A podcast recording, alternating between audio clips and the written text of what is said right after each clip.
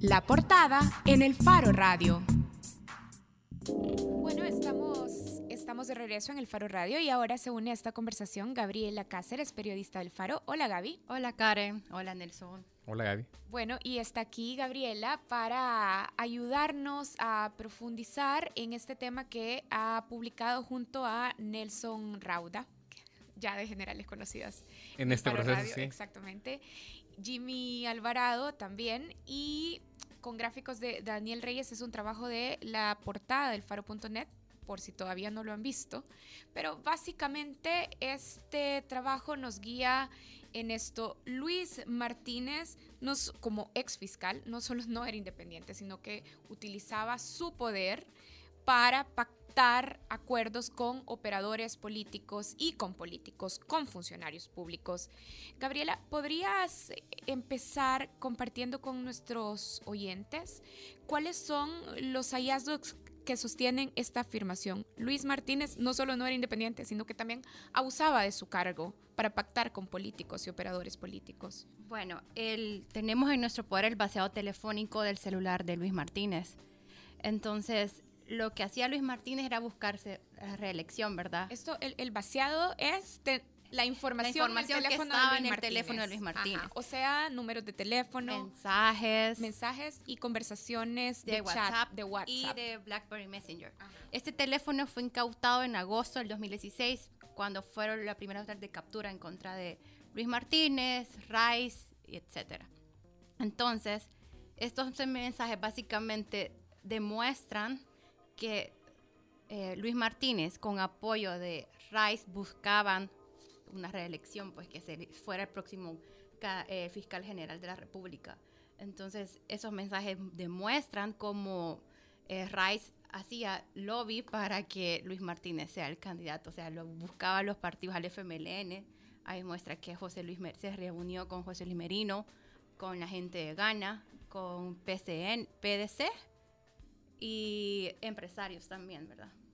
Ahora, Nelson, vaya, la, la, relación entre Luis Martínez y Rice no, no es nueva, es decir, ya teníamos información de cómo Luis Martínez y Enrique Rice habían, eh, digamos, compartido recursos, intereses, sí, aviones. ejemplos, ajá, aviones, por ejemplo recursos. Sí, no, realmente eh, lo que nos da, yo creo que una de las principales revelaciones de este material es que revela como una farsa o como una mascarada ese proceso eh, supuestamente que se sigue para elegir a un fiscal general en la República. El proceso se supone que es que la Asamblea convoca entrevistas, hay una subcomisión que da un dictamen, la comisión política elige y luego se vota. Eso es lo que nosotros vemos, pero lo que estamos viendo en esto son como los pasillos secretos, los pasajes de atrás, los, los back channels, vean, en, inglés, que es el trasfondo, eh, las negociaciones secretas, las reuniones privadas. ¿Por qué se reúne Ramiro sin ser diputado, que es eh, un alto dirigente del FMLN, miembro del colectivo? ¿Por qué,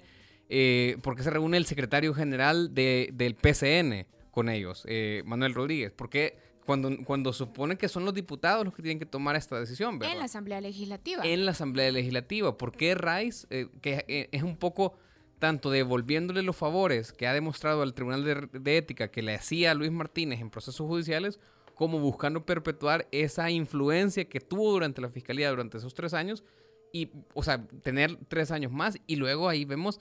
Eh, o sea, la complicidad, diría yo, de, de, todos esos diputados. Luis Martínez estuvo muy, muy cerca de, de, ser reelecto. De hecho, el Faro confirmó que en diciembre de 2015 hubo un intento de hacer una plenaria para reelegir a Luis Martínez, cuando ya sabíamos, cuando, y, hay gente que puede decir, bueno, no sabíamos todo lo que sabemos ahora.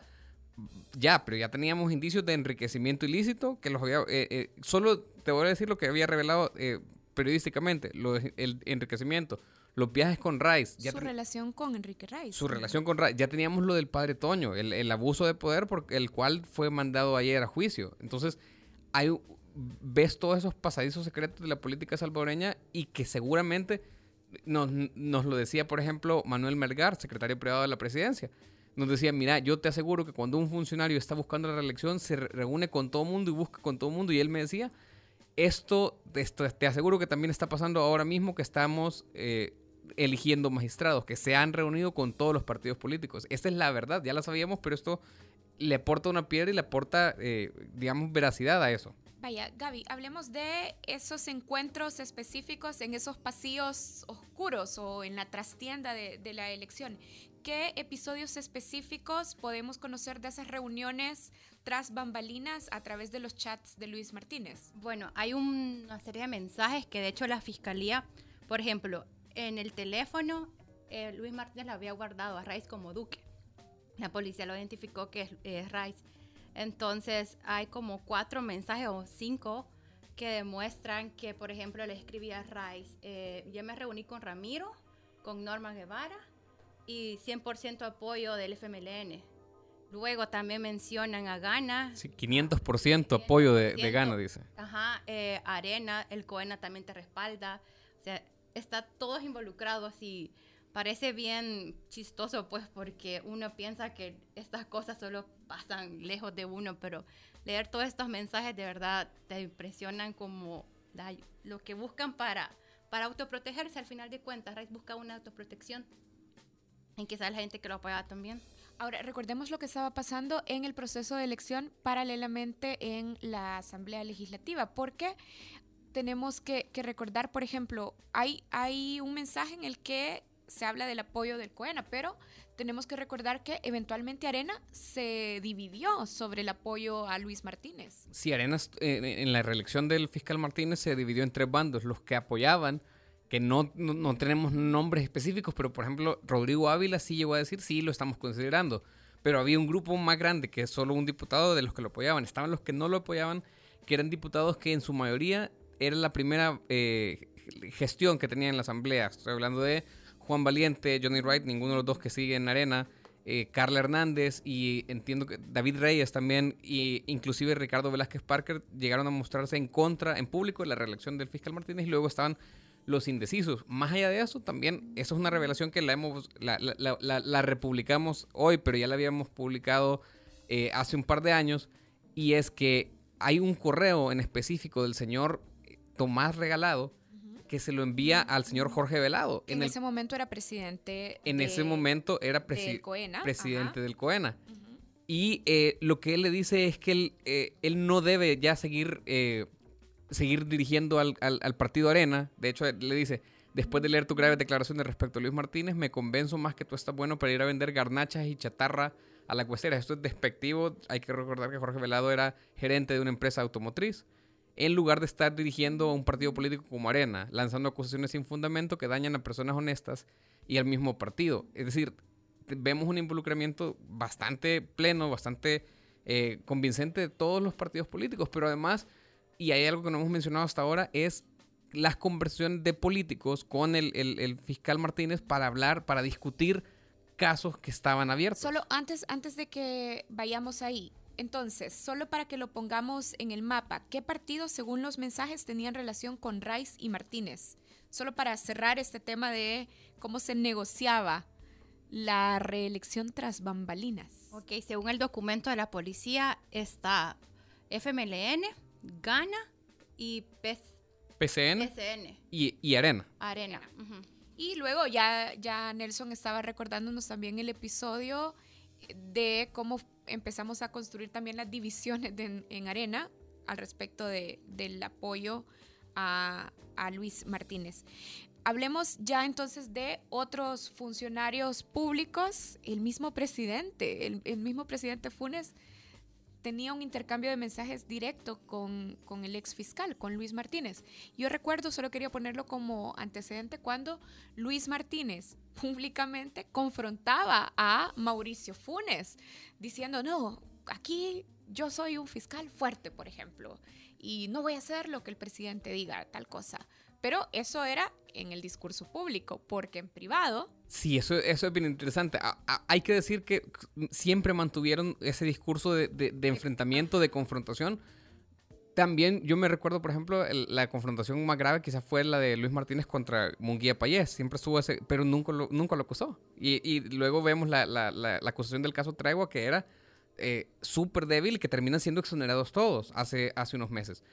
En, entonces, estos mensajes son entre más o menos entre 2015 y 2016, es decir, eh, eh, Martínez sigue siendo fiscal, pero eh, Funes ya no es presidente de la República. Y entonces se mandan, los intercambios entre ellos son, evidencian una, amistad. Mira, fiscal, amigo fiscal, ya voy para el polígono, nos vemos allá. El polígono de tiro, que lo sabemos, ya lo ha admitido también el propio Funes, que le gustaba ir a, prácticas de tiro. El fiscal le dice, ya te veo. O se llaman presidente y fiscal. o sea, Martínez lo llama presidente a pesar de que ya no está en el cargo y él se refiere a él como fiscal. De hecho, le dice, en, hay una parte en la que le dice, déjame ver si lo busco.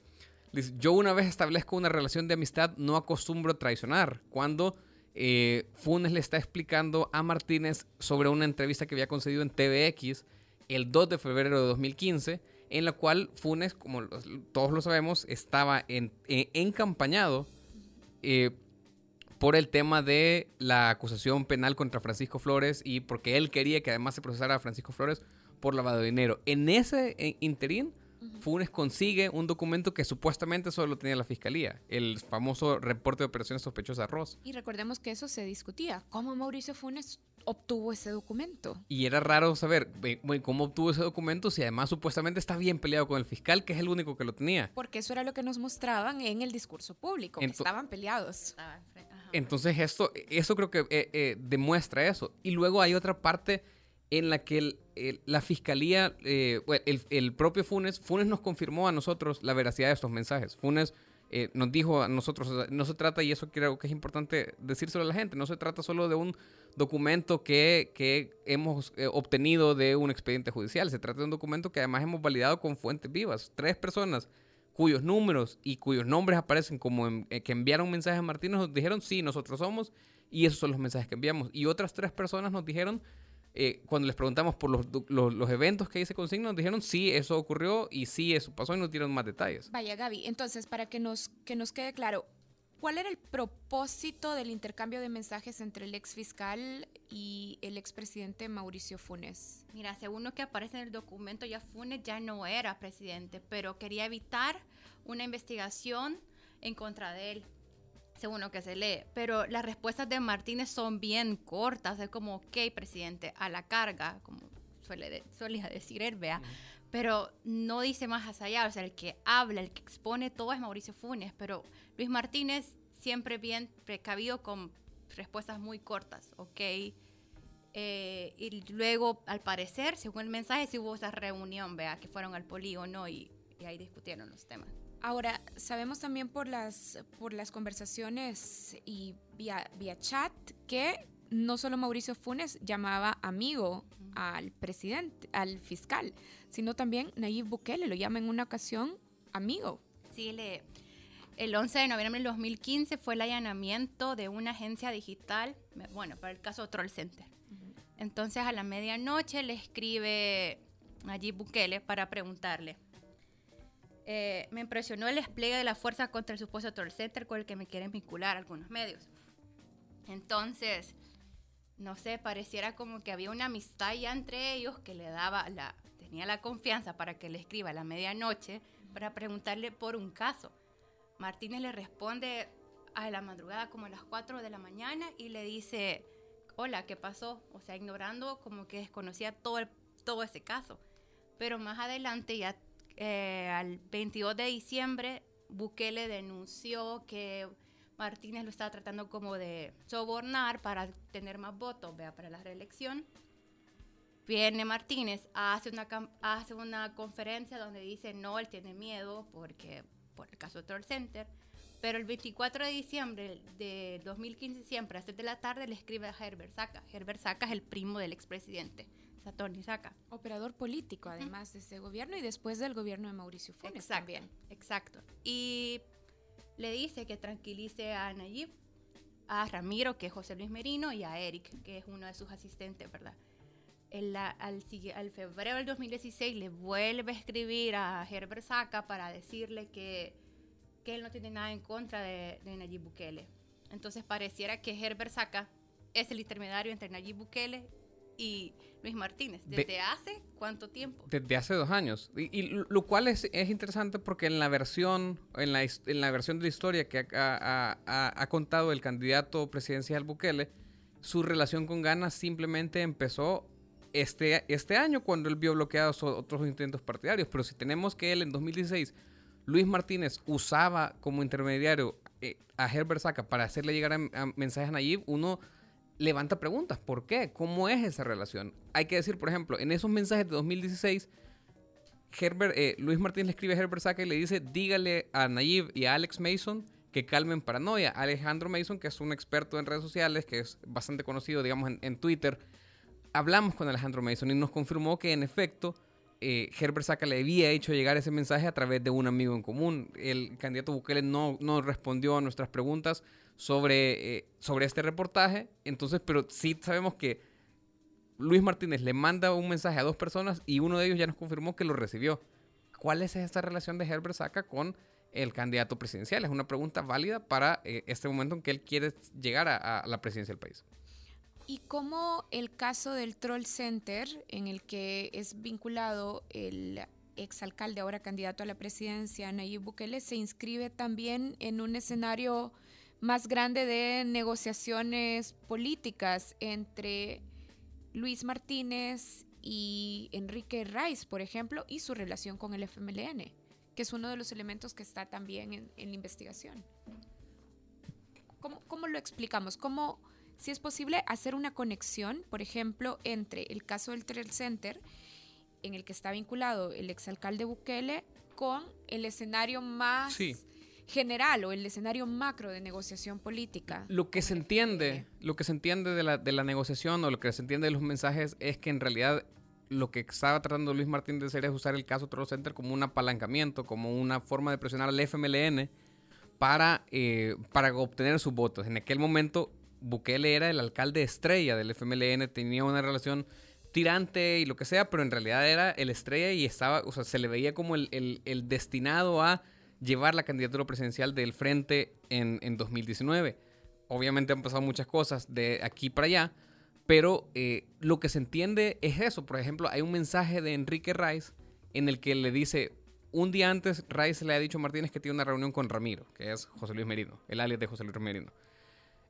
Al día siguiente, Rice le escribe a Martínez y le dice, tendremos que tirar a los leones a Nayib, da la orden. Y no se entiende de qué están hablando, no se entiende si están hablando de presionar por ese caso, no se entiende exactamente a qué se refieren, pero ese, ese mensaje sí da la impresión como estaban usando, o sea, como usar a, Nayib como, como, como una excusa para obtener los votos del FMLN. Y luego de eso es que sucede esta, esta situación. Pero no contaban con que el FMLN y Nayib Bukele, probablemente para ese momento no se contaba con lo que vendría después, que el FMLN y Bukele tendrían su propio proceso de, ruptura. Bien, entonces tenemos un mapa de relaciones que conecta al ex fiscal con el ex presidente Mauricio Funes, con Enrique Rice, con Herbert Saca, con vínculos con todos los partidos políticos dentro de la Asamblea Legislativa eh, y también con el empresario Enrique Rice. Ese es el mapa que nos cuentan los chats del teléfono del ex fiscal. Sí.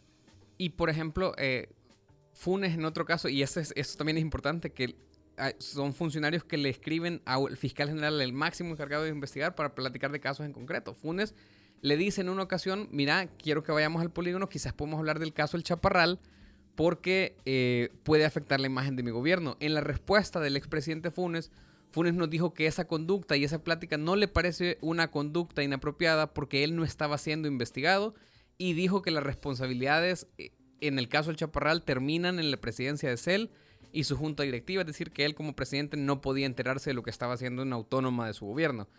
Pero eh, sí es, es llamativo porque uno como ciudadano, o sea, común y corriente, vos podés llamar al fiscal general y preguntarle por tu caso. Mm, hay, hay, hay ocasiones en las que, o sea, ni siquiera te, te dan los, los expedientes, ni siquiera te, te, dan, acceso, los abogados tienen problemas con acceder a las investigaciones. Entonces, pero los funcionarios sí tienen esa posibilidad y usan ese poder para preguntar por sus propios intereses. Bien, y definitivamente es, es, un abuso que no, que no está expuesto a, a, los ciudadanos. Es decir, se trata de, de negociaciones y, y de vínculos poco transparentes y fuera del marco de la, de la institucionalidad. Eso es básicamente lo que, lo, lo, lo, lo que digamos, a ver, no hemos tampoco, no, no, con eso no queremos decir que hemos visto, son 11 mil mensajes, son 8 mil contactos, no hemos podido terminar de revisar toda la información que está en, en el expediente, pero eh, eh, estos mensajes no es tampoco una selección que hayamos hecho nosotros en el Faro, sino que es lo que un informe especial de la DECO eh, ha, ha escogido para destacar en un informe que tiene 67 páginas. Y bueno, si todavía no han eh, visto el detalle de, de, esta investigación, de este trabajo, recuerden que pueden entrar a la página del faro.net y ahí van a encontrar este trabajo titulado Las conversaciones privadas del fiscal Martínez con Funes, Wright, Herbert Saca y Nayib Bukele y cómo se muestran los vínculos del ex fiscal, los contactos directos del FMLN, de Arena, de Ghana y del PCN. Bueno, muchísimas gracias a Gaby que vino ahora al Faro Radio. Gracias a ustedes. Y bueno, muchísimas gracias también a Nelson Rauda. Pues, pues siempre estás aquí. Sí, pero... Así es que simplemente mira la pausa. ya regresamos.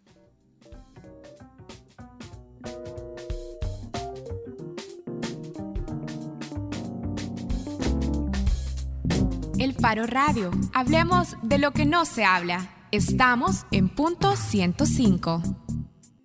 AFP Crecer te invita a la conferencia magistral Summit 2018, presentando a Tal Ben Shahar, experto en felicidad y liderazgo, que ha enseñado las clases más populares en la historia de Harvard con el tema La ciencia de tu felicidad, cómo nuestras decisiones influyen en nuestro futuro. Este evento hace parte de la gira Sura Summit, realizada en las ciudades principales de Latinoamérica y por primera vez en El Salvador, exclusivo para clientes de AFP Crecer. Más información en crecer.com.sb. ¿Sabías que en un año la micro y pequeña empresa vendió al gobierno más de 140 millones de dólares?